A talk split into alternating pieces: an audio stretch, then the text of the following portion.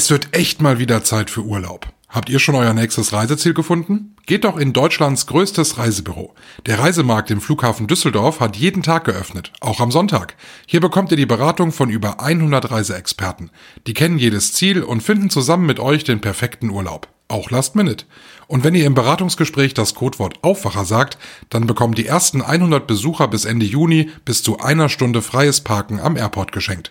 Wenn das nicht Lust auf Urlaub macht. Mehr Infos zum Reisemarkt und zum Flughafen unter enjoydust.com. Und jetzt viel Spaß mit dem Aufwacher-Podcast die Landespolitik ist gut beraten, auch vor dem Hintergrund der Ukraine-Krise, der Energiepreise, der Inflation und so weiter, da schnell wirklich den Sack zuzumachen in Sachen Koalitionsbildung und schnell wieder handlungsfähig zu werden. Denn die Aufgaben sind immens und da werden sie jetzt auch gefragt sein. Ein Monat nach der Landtagswahl in NRW heißt es, der politische Alltag kehrt zurück. Schwarz-Grün soll noch in diesem Monat offiziell regieren. Die Opposition stellt sich auch schon ziemlich schlagfertig auf. Und warum das so interessant wird, das hört ihr heute hier im Aufwacher. Ich bin Florian Pustlauk. Hi. Bonn Aufwacher. News aus Bonn und der Region, NRW und dem Rest der Welt. Später sprechen wir hier im Podcast noch über die besonders hartnäckige Pollensaison in NRW und was Allergiker derzeit tun können, damit es nicht ganz so schlimm wird. Und dafür spreche ich mit meinem Kollegen, der momentan vor allem mit der Birke und Gräsern zu kämpfen hat. Es geht los mit den Meldungen aus Bonn und der Region. Der Pflegestreik am Bonner Uniklinikum geht vorerst weiter. Das Arbeitsgericht hat eine entsprechende Verfügungsklage der Uniklinik abgewiesen. Die Bonner Universitätsklinik hatte am Montag angekündigt, den Pflegestreik auf dem Venusberg per einstweiliger Verfügung verbieten zu lassen. Gestern wurde nun im sogenannten Eilrechtsschutzverfahren entschieden, der Arbeitskampf an den insgesamt sechs Unikliniken in NRW ist kein Verstoß gegen die sogenannte Friedenspflicht. Der UKB-Vorstandsvorsitzende Wolfgang Holzgreve kündigte an, Rechtsmittel gegen das Urteil einzulegen. Die Sanierung der Autobahnabfahrten zur Reuterstraße in Bonn wird verschoben. Die für November angesetzte Vollsperrung der Anschlussstelle Bonn-Poppelsdorf wird es vorerst nicht geben. Wie die Autobahn GmbH nun mitteilte, soll die Sanierung dort um mehrere Jahre verschoben werden. Nach internen Abstimmungen sowie Gesprächen mit der Stadt Bonn habe die Autobahn GmbH diese Entscheidung getroffen. Stattdessen sollen zunächst die Brücken der A565 am Ende Nicher-Ei und dem Abschnitt des sogenannten Tausendfüßlers saniert werden, da man diese Arbeiten nicht länger aufschieben könne. Nach zwei Jahren Corona-Pause soll Pützchens Markt in diesem Jahr wieder stattfinden. Das hat die Stadt Bonn nun angekündigt. Sie geht fest davon aus, dass die beliebte Bonner Kirmes vom 9. bis zum 13. September stattfinden kann. Notfalls will der Veranstalter kurzfristig angeordnete Corona-Schutzmaßnahmen wie beim letzten Weihnachtsmarkt umsetzen. Pützchens Markt ist die größte Veranstaltung in Bonn. Die Stadt erwartet an den fünf Tagen wieder mindestens eine Million Besucher. Und jetzt zum ersten Thema hier im Aufwacher. Es geht wieder los mit dem politischen Alltag in NRW, genau einen Monat nach der Landtagswahl. Doch ja, wie startet überhaupt so eine Legislaturperiode und geht es sofort wieder um Inhalte? Dafür ist Maximilian Plück zu Gast, der Leiter des Ressorts Landespolitik bei der Rheinischen Post. Hallo. Hallo, grüß dich. Es ging gestern direkt äh, richtig ernst los bei der konstituierenden Sitzung des Hauptausschusses mit Berichten zum veralteten Terrorakt von Essen und zur sexuellen Gewalt gegen Kinder. Also keine richtige Anlaufzeit für die Abgeordneten, ne? Auf keinen Fall. Also da wurde, wurden gleich die, wirklich die schweren Themen aufgefahren. Und zwar auch so schwer, muss man ehrlicherweise dazu sagen, dass die Öffentlichkeit relativ schnell auch wieder ausgeschlossen worden ist. Also da ging es um den äh, Ermittlungsstand einerseits bei dem Fall des vereitelten ähm, rechtsterroristischen Angriffes auf eine Schule in Essen und es ging eben um die Herangehensweise und die Ermittlungen, die derzeit vor allem von Seiten äh, der Kölner Behörden gegen 70 Personen vorgenommen werden, die im Verdacht stehen, entweder Kinder missbraucht zu haben oder aber mit kinderpornografischem Material ihn besessen zu haben oder mit ihm gehandelt zu haben. Also insofern wirklich schwere Kost gleich zu Beginn, aber halt eben wichtige Themen, mit denen sich die Landespolitik eben auch beschäftigen muss. Ja, absolut. Natürlich beginnt so eine Legislaturperiode auch mit vielen Formalitäten. Ganz oben auf der Liste steht natürlich die Bildung einer neuen Regierung und die Wahl von CDU-Politiker Hendrik Wüst zum neuen alten Ministerpräsidenten. Wie läuft das jetzt eigentlich genau ab?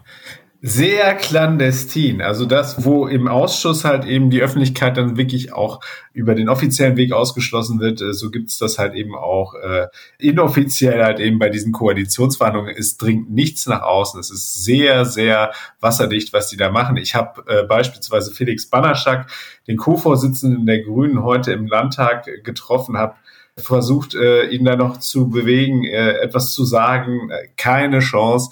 Also die sind schon da sehr diszipliniert, muss man sagen.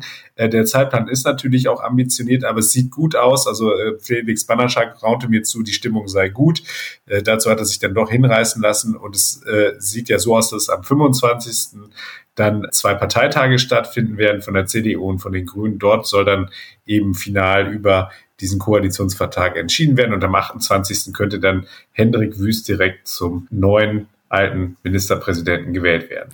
Ja, dann lass uns doch mal über die Opposition sprechen und vor allem über den Wahlverlierer schlechthin, die SPD. Für den Spitzenkandidaten Thomas Kutschaty ist der Traum vom Posten des Ministerpräsidenten ja jäh geplatzt.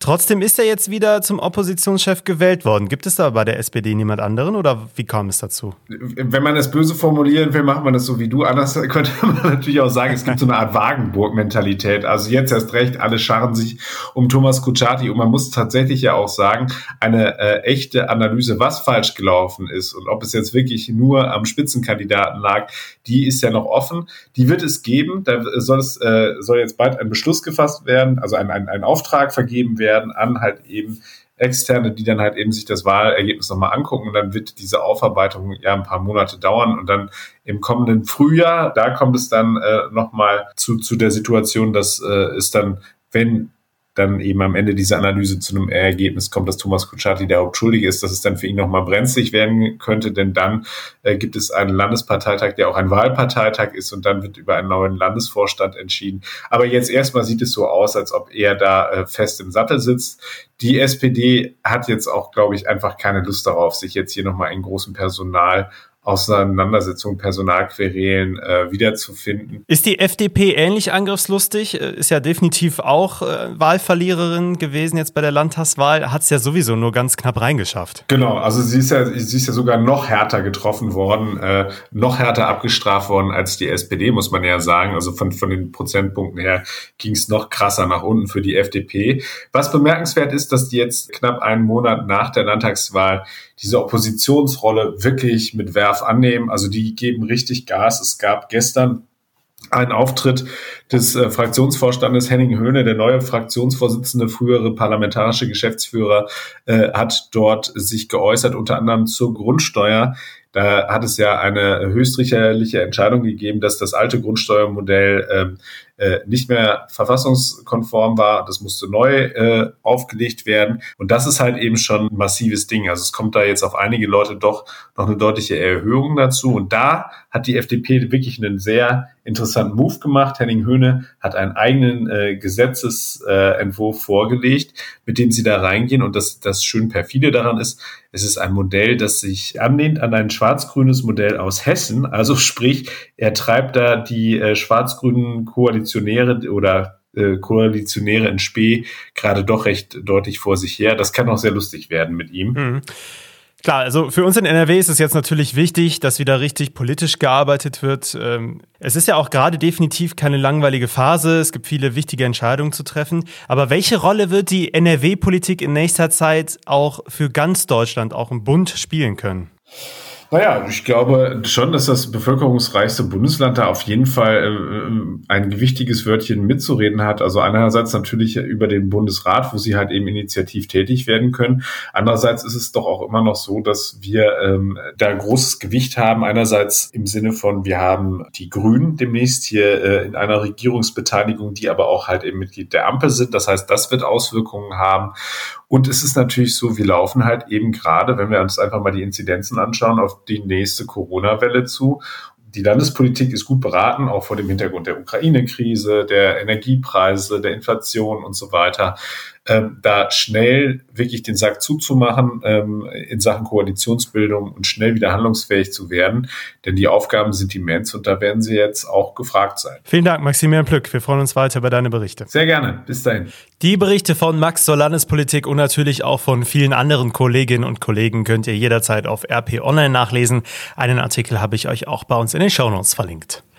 Bevor jetzt einige von euch beim zweiten Thema zumindest ein leichtes Kribbeln in der Nase allein schon vom Zuhören bekommen, nochmal der Hinweis, dass ihr uns gerne abonnieren könnt in eurer Podcast-App. Dadurch verpasst ihr keine Folge, es kostet auch nichts und uns hilft das auch weiter.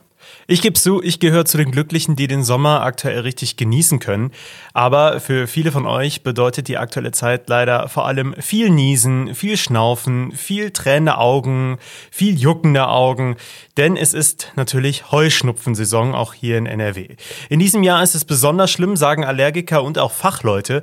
Und auch Michael Höhing aus dem Aufwacherteam, denn du bist auch ein Leidgeplagter. Oh ja, hallo Florian. Hi. Kurz vor Pfingsten, da fängt das bei mir immer an. Ich bin gegen Birke und vor allem gegen Gräser allergisch und ich habe schon einige Stangen Taschentücher in diesem Jahr durch.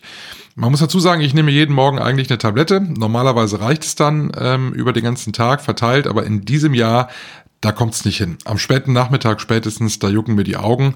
Das ist für mich auch das Schlimmste, die laufende Nase, da komme ich ganz gut drüber weg, aber das mit den Augen, das nervt schon ziemlich.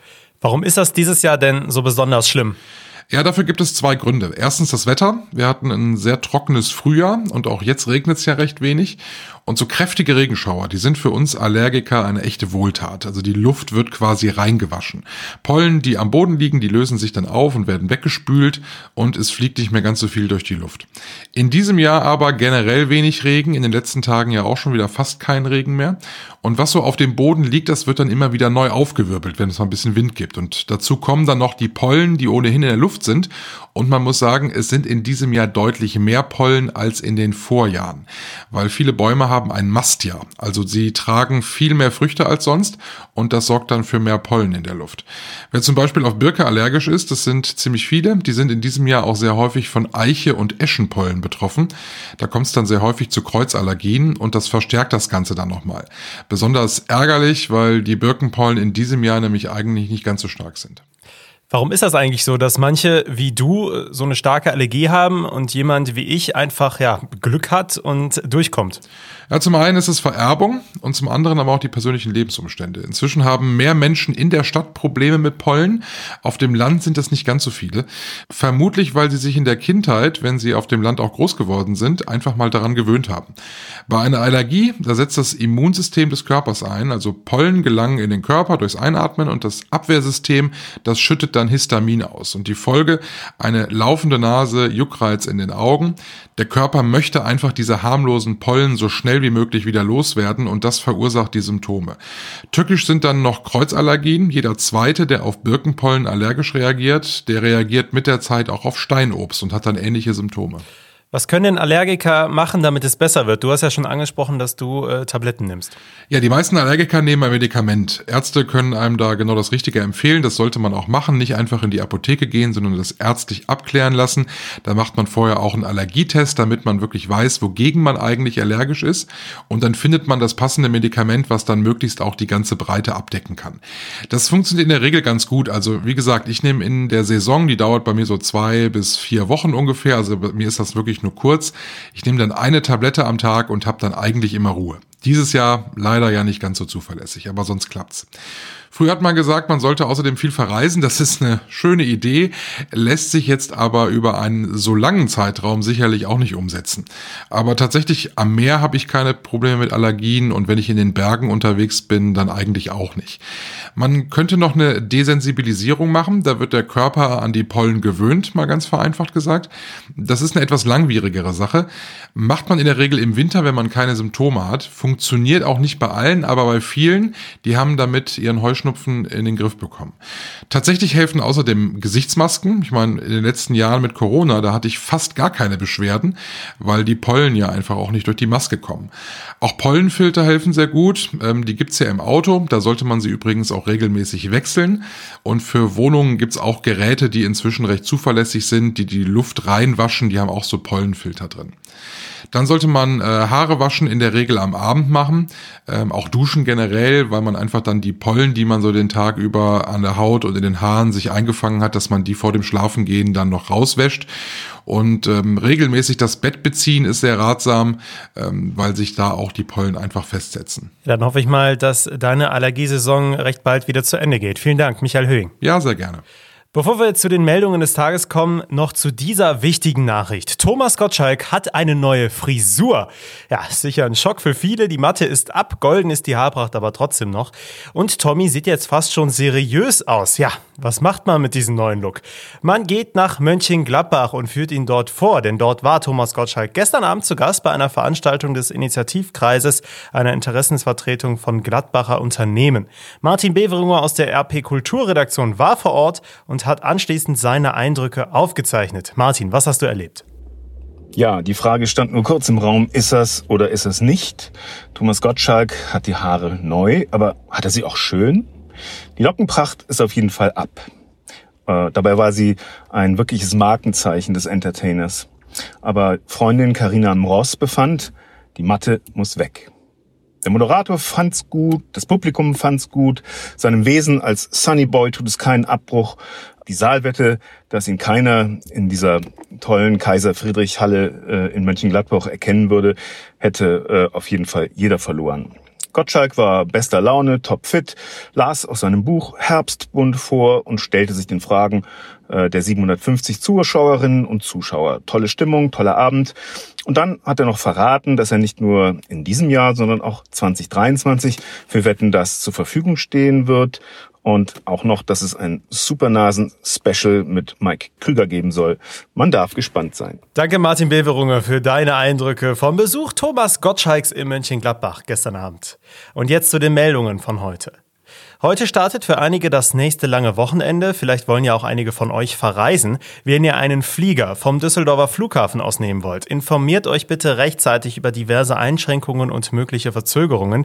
Der Flughafenchef selbst hat bereits eingeräumt, dass sich die teils komplizierte Lage am Flughafen auch jetzt über Fronleichnam nicht entspannen wird. Mit einem ökumenischen Trauergottesdienst wird heute in Hamm der Opfer der Messerattacke gedacht. Ein Mann hatte an einer Hochschule am vergangenen Freitag eine 30-Jährige tödlich verletzt. Drei Studierende überlebten die Attacke. Der mutmaßliche Täter wurde inzwischen in eine psychiatrische Klinik eingewiesen. In Düsseldorf beginnt heute ein großer Prozess gegen Mitglieder einer Leverkusener Großfamilie. Den sieben Angehörigen wird unter anderem gewerbsmäßiger, bandenmäßiger Betrug vorgeworfen. Dazu kommen viele weitere Delikte. Die Angeklagten wurden teilweise nach einer Razzia in der sogenannten Clan-Villa in Leverkusen festgenommen. Und jetzt kurz zum Sommerwetter. Es bleibt richtig sonnig die ganze Woche über und auch warm bei 25 bis 28 Grad. Höhepunkt wird übrigens der Samstag. Da wird es dann richtig knackig heiß mit weit über 30 Grad. Das war der Aufwacher für Mittwoch, den 15. Juni 2022. Ich wünsche euch jetzt den Start in ein hoffentlich langes Wochenende und auch dem Rest wünsche ich natürlich eine schöne Zeit. Macht's gut! Mehr Nachrichten aus Bonn und der Region gibt's jederzeit beim Generalanzeiger. Schaut vorbei auf ga.de.